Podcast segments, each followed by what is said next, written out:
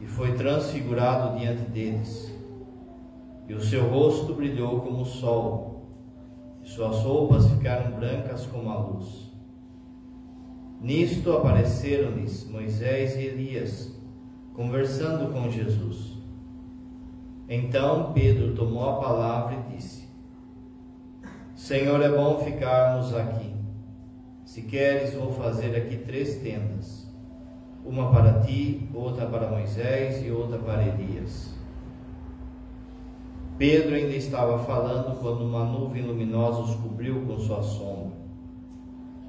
E da nuvem uma voz dizia: Esse é meu filho amado, no qual eu coloquei todo o meu agrado.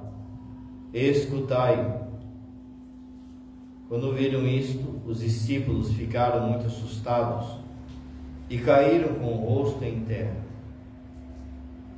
Jesus se aproximou, tocou neles e disse: Levantai-vos e não tenhais medo. Os discípulos ergueram os olhos e não viram mais.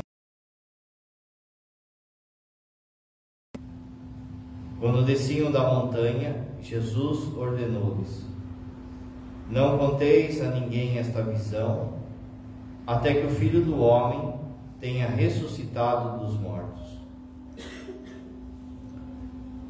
Palavra da salvação. Glória a vós, Senhor.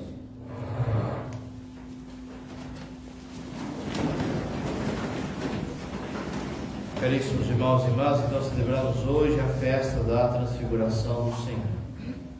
A gente pode se perguntar por que, que essa festa é agora, em agosto. Esse evangelho também ele é lido é, na quaresma, no tempo quaresmal. Por que, que agora que é a festa da transfiguração? A gente de alguma forma está mais ou menos no meio do tempo comum, na metade do tempo comum. E o tempo comum é justamente o tempo da caminhada cotidiana da nossa vida. Essa caminhada, ela é cansativa, ela é, por muitas vezes, desanimadora. Financeira, do dia a dia, a perseguições, por muitas vezes a gente desanima. E é por isso que vem essa festa de hoje. Para que a gente olhe para aquilo que a gente foi feito. No fundo, essa vida é uma vida de passagem. Essa não é a vida verdadeira. Você já viu a bancada aí fica falando de super-heróis toda hora, não é? E entre esses filmes super-heróis sempre tem aquele negócio de é, realidade paralela. Se a gente fosse usar esse exemplo, a realidade paralela é essa. Porque a realidade verdadeira é aquela que a gente vai encontrar lá em Deus. É quando a gente vai chegar no céu. Aquilo de fato vai ser vida. Por enquanto a gente está de passagem. Não é essa a vida verdadeira. É por isso que Jesus ele pede e ele se mostra como a realidade do céu ou a realidade da sua glória, para que a gente aguente a provação, aguente a canseira da caminhada. Quando a gente pega esse texto de hoje, a gente tem que sempre olhar também o que vem antes desse texto, que é o capítulo 16 de Mateus. No capítulo 16 de Mateus tem a profissão de fé de Pedro, tu és Pedro, e sobre essa pedra edificarei minha igreja. Mas logo depois Pedro faz uma burrada Jesus ele diz aos apóstolos que é necessário que ele vá até Jerusalém e seja morto, seja crucificado e seja morto. E Pedro, então, achando que estava fazendo muita boa coisa, contesta Jesus, tira Jesus de lado e fala assim: Deus o livre isso com o Senhor. Só que esse é o projeto de Deus, que Jesus morresse por nós. Então Jesus o chama ali de Satanás. Vai para trás de mim, Satanás. Satanás aqui não é que Pedro estava com o diabo no corpo. Satanás é porque a palavra significa adversário. Ele estava sendo um adversário da vontade de Deus. Então vai para trás. Siga o que eu estou falando. Siga a vontade de Deus. Toda vez que a gente vai contra a vontade de Deus, a gente se torna um Satanás, um adversário do projeto de Deus. Jesus então percebe que só dele falar da cruz, os discípulos e Pedro já escandalizaram. Só de falar. Então Jesus pensa o quê? Como que vai ser então a hora que eles virem eu me virem crucificado? Como que vai ser quando eles me virem a minha morte? Então Jesus chama esses três discípulos que são também discípulos da primeira hora e cada um tem uma missão específica no começo da igreja. Chama esses três discípulos, Pedro, Tiago e João, e mostra para eles o final do filme. Olha, vai acontecer umas coisas, como eu falei, mas quando acontecer, vocês lembrem do que vocês estão vendo aqui nessa montanha. O final vai ser assim. E Jesus ali então, ele sobe a montanha com esses três discípulos e no português nosso e no latim, isso vem do latim também, Jesus se transfigura. No original, no grego, a palavra que aparece ali é metamorfose. Metamorfose para nós hoje, você pensa em biologia, né? Você pensa lá no casulo e na borboleta, né? Fica lá no casulo, uma larva, depois ela se transforma na borboleta. Porém, a palavra em si, a palavra, o significado da palavra, metamorfose significa além da forma. Meta significa além. E forma, formei, forma. Além da forma. Então, o que, que Jesus faz com os discípulos ali? Não é que Jesus ele faz o é assim, ele se transforma o milagre nele. Jesus tira as escamas dos discípulos para que aqueles três eles vejam quem de fato Jesus é. Porque a glória de Jesus, ele é verdadeiro Deus e verdadeiro homem. A glória de Jesus nunca saiu dele sempre esteve presente nele. Então, por exemplo, no, na manjedoura, quando criança, em Nazaré, quando adolescente, quando adulto, a glória de Jesus estava lá. Mas ele escondeu a glória dele. Daqui a pouco o padre vai falar. Por quê? Nesse, nessa montanha, Jesus tirou a escama dos olhos deles para que eles vissem um pouquinho só quem Jesus era. E você viu, viu que vendo um pouquinho só do que Jesus era, eles já caíram por terra, já ficaram adorando Jesus e já queriam ficar ali. Um pouquinho só. Por que, que Jesus, ele, entre aspas, esconde a sua glória lá atrás? Quando ele estava aqui nessa terra. E por que também que Jesus esconde a sua glória agora? Porque se Jesus mostrar tudo aquilo que ele é, a sua glória, a sua beleza, a sua onipotência, tudo aquilo que ele é, a nossa liberdade vai para o espaço.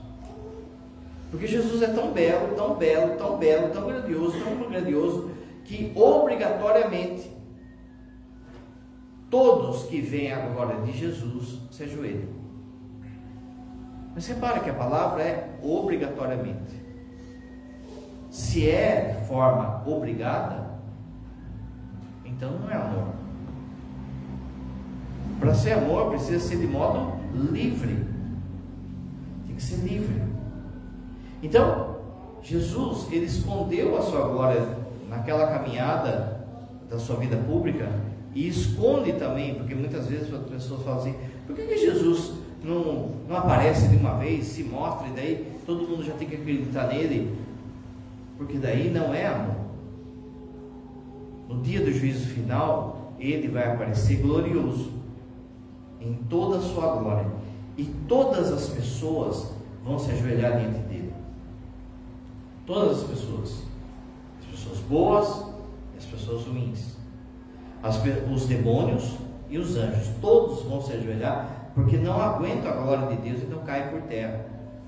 Só que aqueles que foram maus se ajoelharão de modo obrigado. Se a gente, com a graça de Deus, a gente vai se ajoelhar e vai adorar Ele por amor. Então Jesus ele tem que fazer um caminho conosco de aparece e se esconde. Ele se mostra, seduz e se esconde. Ele se mostra, seduz e se esconde. Se você pegar o livro do Cântico dos Cânticos, é disso que fala. Tem lá a figura do amado, que é a figura de Jesus, e a figura da amada, que é a figura nossa, da nossa alma. O amado, ele vem, seduz a amada, ela fica com a perna mole, fica assim, pá. enquanto ela está assim, ele some. A hora que ela volta em si, ela começa a procurar ele: cadê o meu amado? Cadê o meu amado? Aí depois ela, ele aparece de novo, seduz mais uma vez, ela fica mole e some de novo. E ela começa a procurar, até que chega uma hora, lá no livro Cântico dos Cânticos, que ela fica procurando tanto o amado, fica procurando tanto, que ela importuna os soldados, e os soldados dão uma coça nela, batem nela e deixam ela como morta. O amado então percebe que ela me ama, ela verdadeiramente me ama, porque ela foi capaz de sofrer por mim. Então ela é convidada para ir às noites de núpcias com o amado. Só que é interessante que no Cântico dos Cânticos, o lugar da noite núpcias não é a cama, não é o quarto, porque ali também é a figura de Salomão, que era um rei, que tinha um monte de mulher. Levar uma mulher, um rei, levar uma mulher para o quarto não era novidade. Mas a prova que ele também está apaixonado por ela é que ele leva ela na adega. A adega era sinal da intimidade, da riqueza, do vinho, da alegria. Aqui você vai entender também por que, que Jesus realiza o primeiro milagre nas bodas, transformando água em vinho. Agora tem um lugar de intimidade com Jesus. Então, a dinâmica é essa. Ele vem, seduz e aí a alma corre atrás. Assim é conosco. Você vai, participa de uma missa, você vai, participa de um retiro, você escuta uma palavra e de repente você vê Deus falando na sua alma. Você sente uma paz, você sente uma alegria, você sente assim que está no caminho certo, uma confirmação de Deus, uma graça que Deus te dá mas de repente em silêncio. Você vem na missa, você vai no retiro, parece que não está sentindo mais nada. Aí passa um tempinho, pá, acontece de novo. Aí você quer mais, você quer mais. É assim que Deus faz. Para que de fato a gente o ame. E não obrigatoriamente a gente busque ele ou queira ele. Pensa só, aqui na Cidade Nova. A gente está aqui na avenida está aqui na avenida caminhando e de repente passa um Corsa. Aí na moral, passa um, sei lá, um Uno. Mas de repente passa uma Ferrari. Né? Você para. Obrigatoriamente você pega e, aquilo chama sua atenção. Agora Deus não é uma Ferrari. Deus é muito mais. Não é? Então ele tem que fazer essa dinâmica de aparece e se esconde. Esse aparece e se esconde é de fato esses momentos de, de, de tabor, esses momentos em que ele mostra quem que ele é para nós, são momentos para que a gente não desanime nesse meio da caminhada que a gente está. Para que a gente não se esqueça de que essa vida é passageira. A gente não se esqueça de que a promessa não é aqui. Não é aqui. Veja que o mundo está fazendo com a nossa cabeça. Ah, o importante é ser feliz, o importante é curtir a vida, o importante é. Eles querem passar, e já entrou na cabeça de muita gente, que o importante é ser feliz aqui. Mas, de novo, não é aqui a vida verdadeira. Não vai adiantar nada se você for curtição, feliz aqui, e depois não for com Deus. Porque lá sim será a felicidade verdadeira e eterna. Aqui então, no Evangelho, Jesus, ele mostra o que ele é. ele está ele tá dizendo assim: olha, vai acontecer a crucificação, eu vou morrer, mas olha o que vai acontecer comigo, olha como eu sou, e olha o que vai acontecer também com vocês. Na coleta, na oração da coleta, que é aquele oremos, o primeiro oremos que o padre falou, foi rezado para que a gente fique firme nas promessas que Deus vai realizar em nós. Qual é a grande promessa que Deus vai realizar em nós? O céu. Só que aqui tem uma outra artimanha do inimigo. O céu foi banalizado. A ideia que você tem de céu, ela é infantil. A gente ficou uma catequese de criança e não procurou mais pesquisar. Então acontece o seguinte: às vezes a pessoa é um, é um engenheiro, ele é um professor, ele é um soldador, ele é um pedreiro, ele, ele já sabe da sua, da sua profissão. Mas a cabeça que ele tem em relação às coisas de Deus ainda é lá da catequese de criança. Então ele é um adulto formado que, que, que, sei lá, que pensa, que sabe das coisas e tal e coisa, mas quando ele pensa em coisas de Deus, ele ainda está criança. Então, por exemplo, ele pensa que o céu é nuvem. O céu é nuvem, você fica lá, e aí tem anjinho tocando harpa, e fica aquela coisa toda, e aí você fala, meu, que coisa chata. Ou então fica assistindo novela aí, novela fala um monte de groselha, um monte de heresia, um monte de eu, novela catequese do diabo. E aí aparece lá na novela aquele jardinzão lá, que a turma fica lá conversando, pescando, sem fazer nada. Aí você fala assim, né? Porque tem gente, repara que tem gente que sonha em aposentar, não é? Qual que é o seu sonho? Ah, meu sonho é aposentar. Por que você quer aposentar? Para não fazer nada. Tem gente que acha que o céu é uma grande aposentadoria, sabe? Você vai ficar lá na rede, e aí vai comer a melhor fruta que tem, a melhor picanha que tem, e vai ser como se fosse um jardim de delícias. Mas não é esse o céu. Esse céu ninguém quer ir. Porque cansa, porque enjoa, porque você não foi feito para isso. Se você pegar, por exemplo, o que o demônio faz em relação à imaginação nossa da vida além, parece que o inferno que é legal. Ah, no inferno tem festa, tem danceteria, tem dan... churrasco, moerada, rock, eu não sei o que, então lá que é legal. Mas essa banalização do céu já é para que você não queira ir. Para que você pense assim, ah, sabe, é...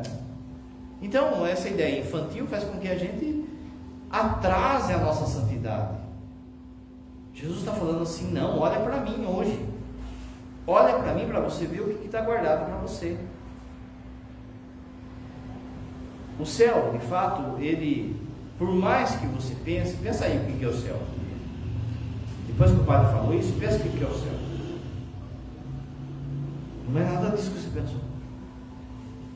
Porque o céu é sempre mais do que você pode pensar. São Paulo vai falar que ninguém nunca conseguiu nem imaginar o que seremos lá no céu. Mas São Pedro, hoje foi a segunda carta de São Pedro, ele, ele, ele contou, viu que começou o texto falando assim? Olha, não é fábula, não foram fábulas, não foram historinha, não é lenda que contou para mim. Eu estava lá, eu vi, eu vi na montanha sagrada Jesus transfigurado. Eu vi o que vai ser com a gente. E o meu São Pedro fala assim, na carta de São Pedro ele fala assim que aquilo que a gente vai ser no céu vai assustar os anjos. Os anjos, eles aguardam a realização das promessas em nós, porque eles vão ficar maravilhados com o que seremos lá no céu. Se você pegar na Bíblia e ver os anjos quando ele aparece, cada anjo ele é um evento da graça de Deus, ele é um acontecimento de beleza, de sabedoria, de poder. Toda vez que um anjo aparece na Bíblia, a pessoa ela cai por terra. Ela não aguenta a glória de Deus no anjo. É tão belo, tão belo que a pessoa cai por terra. Menos no momento, quando ele aparece para a Virgem Maria. Aí é o anjo que se assusta com ela. Mas toda vez que aparece para Gedeão, para Jacó, para é, é, Moisés, para qualquer personagem que aparece, um anjo, no, nos Atos Apóstolos, para Pedro, para Paulo, toda vez que aparece um anjo, ele cai com o rosto por terra, que ele não aguenta, a pessoa não aguenta olhar a beleza do anjo. Se o seu anjo da guarda, se você pudesse ver o seu anjo da guarda, se você pudesse ver, se está vendo, tem que tomar remédio. Né? Das duas, uma ou se é o Padre Pio, do naipe do Padre Pio, assim, de Dom Bosco, ou tem que tomar remédio. Eu acho que é a segunda opção, né? Dos que atendem confissão, não vi nenhum Padre Pio aí, enfim, né?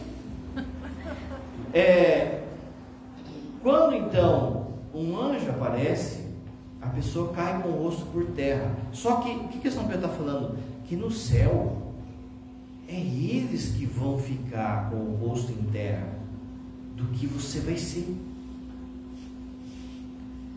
Daquilo que você vai ser. Por quê? Porque Jesus não se fez anjo. Jesus se fez homem. Então no céu, nós seremos semelhantes a Deus. Seremos semelhantes a Jesus.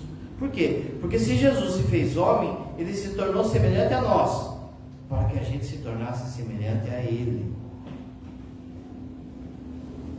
Então aqui você não consegue imaginar. Porque veja, você já viu na Idade Média, e até hoje existe essa profissão, né? De forjador, né? O cara que faz forja, que forja. Ele pega lá uma barra de ferro e ele coloca lá no fogo e deixa aquilo esquentando, né?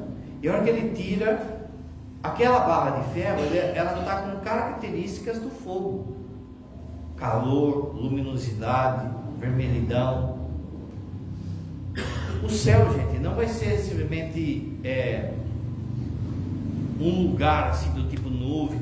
Não, o céu vai ser você dentro de Deus. Você dentro dele. Ora, se Deus, pensa assim, vamos supor que Deus é o sol. Você não vai simplesmente ver o sol, você vai estar ali dentro. Então você vai ganhar características dele.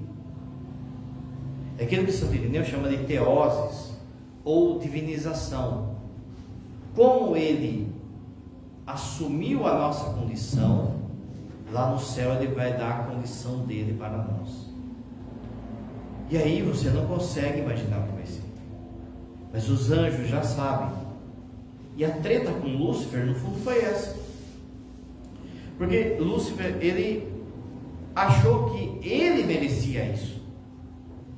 Como eu falei, se você vai ser mais belo do que os anjos, então os anjos não vão ter isso que a gente vai ter.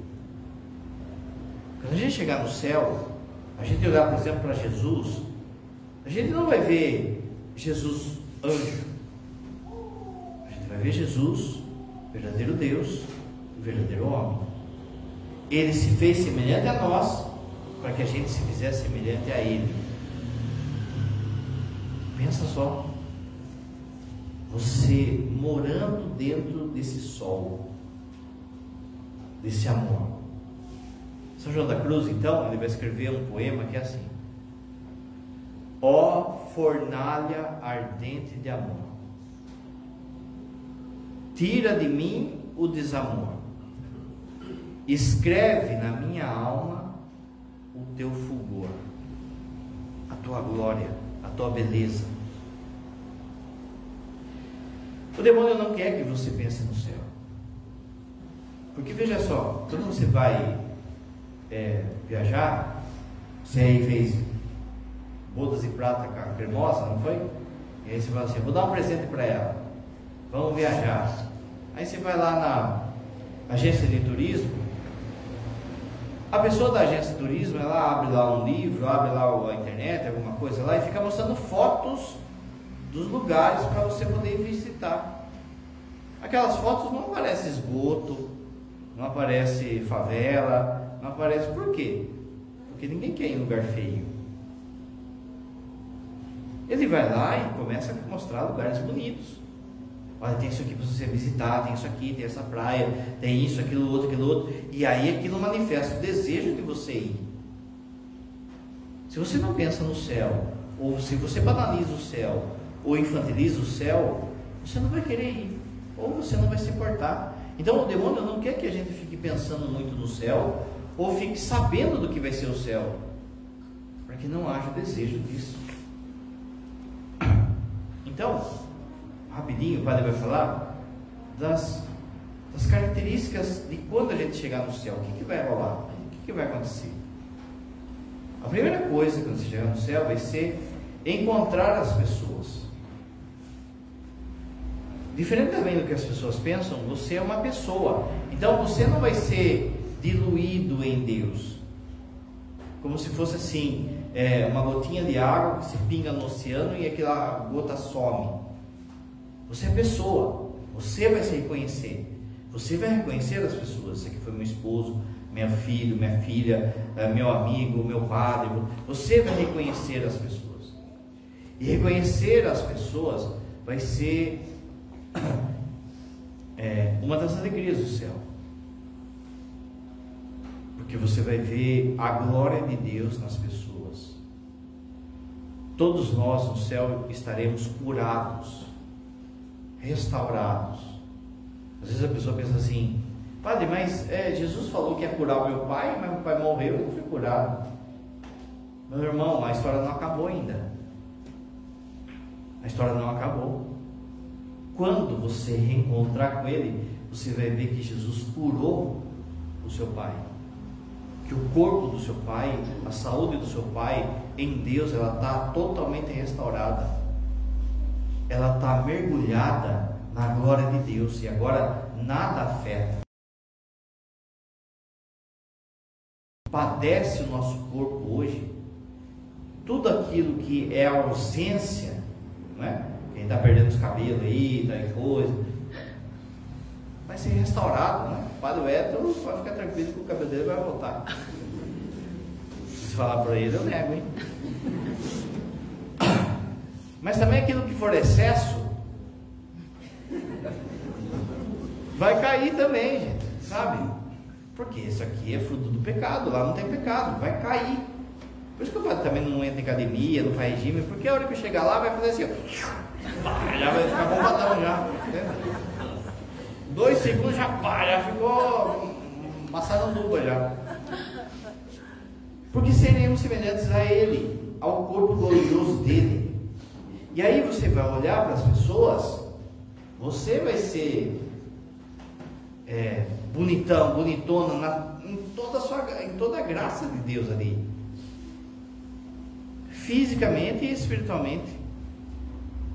E você vai se alegrar com as pessoas. Você vai cantar lá o Madiné 2.0. Mas você também vai ser o 2.0. Então quando a gente olhar, por exemplo, as pessoas, a gente vai se alegrar. Então pensa assim, é, encontrando um amigo lá. Talvez você seja um grande eh, amigo aqui dessa pessoa, mas de vez em quando sai uma susguinha, né? Sai uns foguinhos assim, pá, uma discussãozinha. Mas lá não vai ter isso. Não vai ter mais. No céu você vai ver as pessoas que você tem saudade. Pensa uma pessoa que já faleceu e que você está com saudade. Olha só, se não tem ressurreição, você nunca mais vai ver essa pessoa. Essa pessoa virou pó e acabou. Acabou. Mas se tem ressurreição, significa que você vai encontrar com ela. Pensa assim. Talvez um avô. Quanto tempo você não vê seu avô? Sua mãe, seu filho, seu. Você vai ver eles. E eles vão chegar e vão falar assim: a gente estava esperando você. A gente estava rezando por você, a gente estava intercedendo por você. Você que perdeu filho na barriga com um aborto espontâneo, você vai, você vai conhecer o seu filho. Você vai conhecer a sua filha. Vai chegar lá um bonitão, uma bonitona e vai falar para você: Oi, mãe.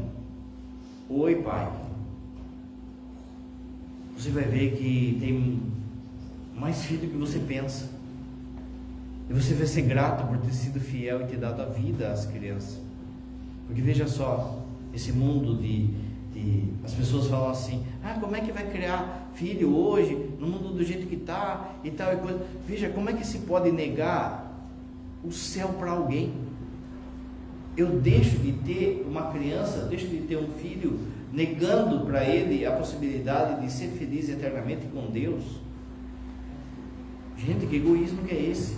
Como o padre falou, é essa vida passageira. Se a criança vai ficar aqui uma semana da barriga da mãe, ela vai ficar a vida eterna com Deus. Olha o que você deu para ela. Vai ter valido a pena, sabe? E você vai abraçar aquela pessoa, vai, vai chorar com aquela pessoa, e vai se alegrar, e vai. Meu, pensa só, só isso aí. segunda alegria do céu, todas essas alegrias que o Pai está falando agora são alegrias acidentais, secundárias ainda. A segunda alegria do céu vai ser ver os santos. Você também vai ser santo lá, porque no céu só tem santo. Mas você vai ver os santos que te ajudaram a chegar lá. Os seus santos de devoção. Vai ver São José, São Francisco, você vai ver Santo Agostinho, e vai ser assim, na vida de todos, de todo mundo, mas em modo especial dos santos. Você vai olhar para ele, e na hora que você olhar para ele, num instante, você vai ver a vida toda dele. E você vai ver, por exemplo, as coisas que ele fez de ruim antes de converter e o que ele virou. Falar, meu, que cara da hora. Você vai pegar um São Francisco e vai ver a zoeira que ele fazia, um Santo Agostinho, a zoeira que ele fazia, e aí na hora que veio a conversão, você vai ver o que ele virou, você vai falar, meu, que da hora. Você vai ver a hora que São Francisco recebeu os estigmas, você vai ver a hora que ele, que ele chorou sozinho, a hora que ele rezou sozinho, a hora que ele, sabe, ele vai, você vai falar assim, meu, você é fera demais, São Francisco. Santa Rita, São João Paulo II, São... Mas é interessante que eles vão olhar para você e vão ver também, porque se você está no céu, você é santo. E vão ver também a sua caminhada, e vão ver tudo aquilo que você fez. E eles também vão falar: você também é fera, você também é demais. Aquele seu filho, sua filha, seu parente, seu marido, sua esposa, vão olhar para você e vai ver o quanto que você abriu mão de certas coisas para rezar, por exemplo, pela conversão dele. Pensa numa mulher que, so, que sofre igual a Santa Mônica em relação ao marido, não filho, ao marido. Marido na bebida, naquele distrato, na bagunça, e a mulher lá firme rezando, rezando, pedindo a conversão dele no momento da morte, ele pede para confessar. O padre vai lá, confessa ele e está salvo. No céu ele vai ver que ele só está salvo por causa da sua esposa, daquilo que a esposa fez. E aí o marido vai chegar e vai falar: Obrigado, eu estou aqui só porque você não deixou, você não deixou de rezar por mim um filho, uma filha. Por isso que você não pode existir. Por isso que você não pode parar. E se essa pessoa se perder, ela vai se perder de modo livre. Mas se ela se salvar, você vai ter muita influência. E ali ela vai reconhecer o que você fez. Ela vai ver que você acordou de madrugada mais rezar, que você fez jejum, que você comungava na intenção dele. Ele vai ver aquela pessoa que te magoou, que te machucou, que passou, passou a, a perna em você, naquele dia ele vai ver que você foi na missa domingo e comungou por ele. Ele vai ter orgulho santo disso. E a pessoa vai vir e vai te agradecer. Porque ela vai estar ali justamente por causa disso. E você também vai agradecer as pessoas que rezaram, que falaram. Você vai agradecer, por exemplo, os padres, hoje é dia do padre, né? Sexta, mas no domingo. Os padres que passaram passar na sua vida, você vai ver o benefício. O padre falava, é, sexta-feira, o dia do padre, as pessoas não têm noção o que é ter um padre na paróquia. O quanto que só a presença do padre já afasta as mazelas do inimigo num território paroquial. Só o fato do padre celebrar a missa e da sua oração pelo povo, quando a gente é ordenado, a gente faz uma promessa de rezar todo dia pelo povo a nós confiado. Lá no céu a gente vai saber disso. Vai ter a noção exata disso. Você vai se alegrar também no céu por ver os anjos. Os anjos são um acontecimento à parte, como o padre falou. Cada pessoa tem um anjo da guarda que nunca se repetiu. Sua família tem um anjo, a paróquia tem um anjo, a cidade tem um anjo, o estado tem um anjo, o país tem um anjo. Existem anjos que nem têm função aqui. Existem anjos que só ficam adorando a Deus. Você vai ver aquela multidão de multidão. Você viu na primeira leitura falou disso. Miríades de miríades. Miríades significa multidão. Uma multidão de multidão. Milhões de milhões. E você vai, ser, vai ver o seu grande amigo. Que é o seu anjo da guarda. O maior amigo que você tem é o seu anjo da guarda. O seu anjo da guarda, ele não só te protege fisicamente, mas ele protege você de ciladas do inimigo e ele guia você para que você chegue no céu. O seu anjo da guarda vai falar: deu trabalho, mas está aqui. E você vai olhar para ele e vai ver que muita coisa que você achava que era coincidência, que era acaso, que era sorte, que era você, no fundo era o anjo. Era Ele te ajudando e você vai falar: verdadeiramente você é meu amigo. Tudo isso é, são alegrias secundárias do céu. Só que dessas alegrias secundárias existe uma que supera todas as outras.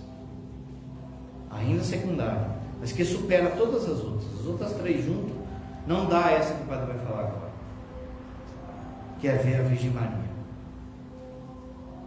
Quando você vê a Virgem Maria, todas essas alegrias que o padre falou, não vai dar o que vai ser ver ela. Porque ela é a rainha dos anjos. Ela é a rainha dos santos. Então você vai ver toda a beleza dela, pensa só. Se você vai ver o São Francisco de Assis e vai falar, meu, você é demais. Imagina você ver Nossa Senhora então. Ela que tem todas as virtudes, ela que nunca cometeu um só pecado, as suas renúncias, você vai ver tudo o que ela fez, não só no tempo de Jesus, mas na história da humanidade, tudo aquilo que ela protegeu, todas as pessoas e protegeu, inclusive as pessoas que não aceitam ela como mãe. Porque você que é pai e mãe, veja, se seu filho pega assim e fala assim, eu não quero mais você como mãe, você nem vai ligar, você vai continuar rezando, vai continuar fazendo as coisas para ele, ajudando ele, porque ele é seu filho. E mesmo que muita gente fala assim, eu não quero Maria como mãe, ela está lá ajudando ele. E essa pessoa, a hora que chegar lá, vai reconhecer e vai ver que ela só está lá, ela só chegou lá porque ela tinha uma mãe no céu pedindo. E aí essa pessoa vai reconhecer a, a, a glória de Deus em nome de Maria. Você vai ficar de canto e vai falar, eu falei para você, né? Eu falei, não quis acreditar em mim. Mas ela não vai querer nem saber que essa pessoa foi ingrata com ela, porque é um filho dela que está lá. Pensa assim, eu sei que tem, sei lá, se você tivesse 10 filhos, você tem 10 filhos e foi para o céu. Aí foram morrendo os filhos, nove foram para o céu. Tá bom? Ah, tá bom, nove tá bom. Enquanto os 10 não chegar, enquanto os filhos dela não chegar, entende? Ela vai estar pedindo, ela vai estar rezando. E aí, de novo, se você for um filho amoroso, você vai ter esse orgulho santo. Não, eu já louvava ela lá embaixo. E esses que não louvaram ela vão reconhecer e vão falar. Eu só estou aqui por causa da senhora. A beleza da Virgem Maria, a grandiosidade da Virgem Maria é também uma gaveta à parte no céu. Mas tudo isso é secundário.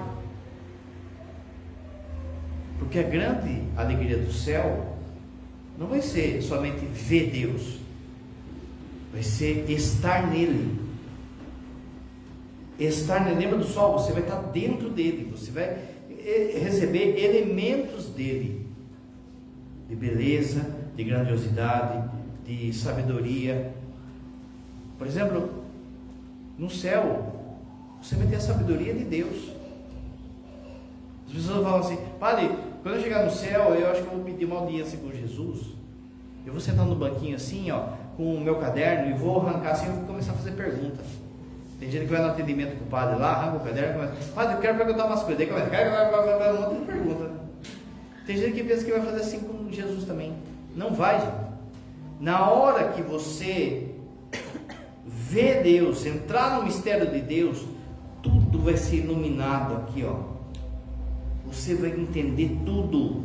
Você não vai perguntar, você não vai precisar perguntar por que, por que, que o senhor fez a pernilongo? Por que, que o senhor fez a galáxia? Por que, que eu passei por aquilo? Porque não, você vai entender tudo. Tudo assim. Jesus fala no Evangelho, na ceia, naquele dia vocês não vão me perguntar mais nada. Você vai receber de Deus o amor. Quando você chegar no céu, você não vai amar com esse amor chulé que você tem, que eu tenho. Esse amor é muito pouco. Você vai ganhar características de Deus. Então você vai amar a Deus como Ele se ama.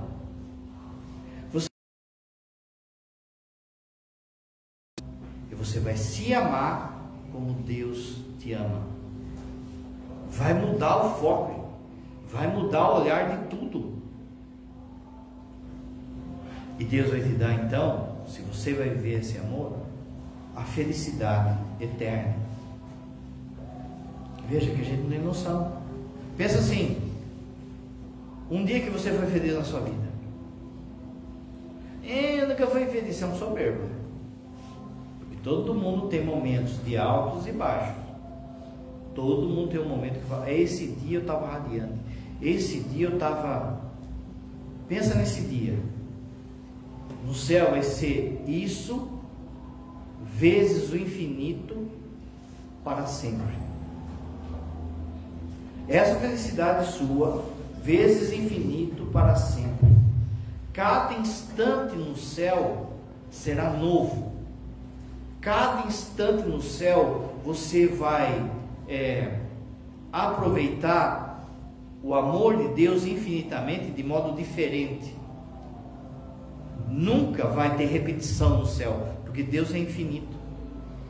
A cada instante é um amor infinito e diferente no seu coração. Não é jardim que fica sem fazer nada. E é por isso que, diante daquilo que você tá, vai estar tá sentindo, diante daquilo que você vai estar tá vendo, você só dobra o joelho e adora, e canta, e louva a Deus, e infinitamente assim. Pensa assim que o dia que você nasceu, Deus colocou a ponta de uma corda. Aquele dia que você nasceu. E aí ele esticou a corda até o infinito. Faz a proporção dessa corda até o infinito se você viver 100 anos aqui na Terra. O que que dá dessa corda? Não é? Uma coisinha de nada. E olha o que tem para a gente ser feliz. Essa festa de hoje eu vou falar para você assim, ó, aguenta, não fica parado no caminho, não fica é, é, desanimado, não fica, porque aquilo que está preparado para você, você não consegue nem imaginar o que vai ser. Padre, mas não pode ser fábula? Olha o que São Pedro fala. Não pode ser fábula, porque São Pedro fala assim, eu vi Ninguém contou para mim, eu vi o que vai ser. Aqui, lógico, não dá para mim falar, senão vai longe, mas veja, como é que aparece Moisés e Elias aqui nesse texto vivos? Eles não estão mortos, não é a alma dele que aparece. Eles estão vivos, gente. E Jesus, de alguma forma, está pregando para eles. Você pega o Evangelho de Lucas, fala que Jesus estava falando do que ia acontecer com ele, para Moisés e Elias. Jesus estava falando para Moisés e Elias que ele ia morrer ressuscitar. Ele estava pregando para eles. Por quê? Porque depois, no sentido bíblico aqui, eles vão aparecer no Apocalipse. Não tem para te explicar. De onde que vem tudo isso? Da grandeza de Deus. Aquilo que eles viram então na Montanha Santa foi um trailer do que de fato vai ser. Padre, mas eles tiveram isso, mas eu não tive. Você tem também. É que você não quer enxergar além da forma. É metamorfose? Você tem também isso. Um negócio que se chama missa. Na missa, ele fala conosco. Olha que a nuvem falou, que o Pai falou pela nuvem. Esse é meu filho amado, escutai, ó. Dia do Padre. Escutai-o, esse é meu filho amado, escutai-o. A carta dos Hebreus vai falar que um padre é alguém tirado do meio do povo para oferecer sacrifício pelos seus pecados, pelos pecados do povo. Deus escolheu um padre para que vocês escutem ele. O padre é como se fosse uma nuvem, essa nuvem. Escutai-o. A palavra. Onde que a gente escuta a palavra? Na missa. Mas mais ainda, aonde que a gente pode ver Jesus transfigurado? Na Eucaristia. Lembra que o padre falou que quando Jesus estava na vida pública, ele é o que ele é, homem Deus, a divindade estava ali, mas a divindade estava escondida. Na hóstia, além da divindade, também a humanidade dele está escondida. Você não vê o cabelo de Jesus, você não vê o olho de Jesus, você não vê a glória de Jesus. Mas é Jesus? É. Então está tudo lá. E é por isso que na missa é a montanha da minha vida. É a montanha em que eu faço a experiência de Jesus vivo, ressuscitado, glorioso. E cada vez que o padre levantar a hóstia, é esse Jesus transfigurado que está diante da gente. E você tem que pedir, Senhor, faz que eu enxergue além da forma. Porque a forma que você está vendo é uma forminha redonda, é branca, é, tem gosto de pão, mas você precisa enxergar como os apóstolos além da forma. Senão você vem na missa aqui, ó, e mata a missa, e mata essa presença de Deus. E no fundo, no fundo, gente, você mesmo está perdendo tempo. Você está se enganando, porque se você não viver a missa, no dia do juízo vai aparecer lá no telão aquela missa lá que você estava dormindo, que você estava distraído, que você não via a hora de acabar, que, e você vai ver que não valeu nada. Então você está perdendo tempo. Agora, se você quer de fato passar pela experiência da glória de Deus e ir para o céu, você precisa viver a missa como um tabor, como um lugar onde você enxerga a glória de Deus. Porque veja, essa glória de Deus, pensa só.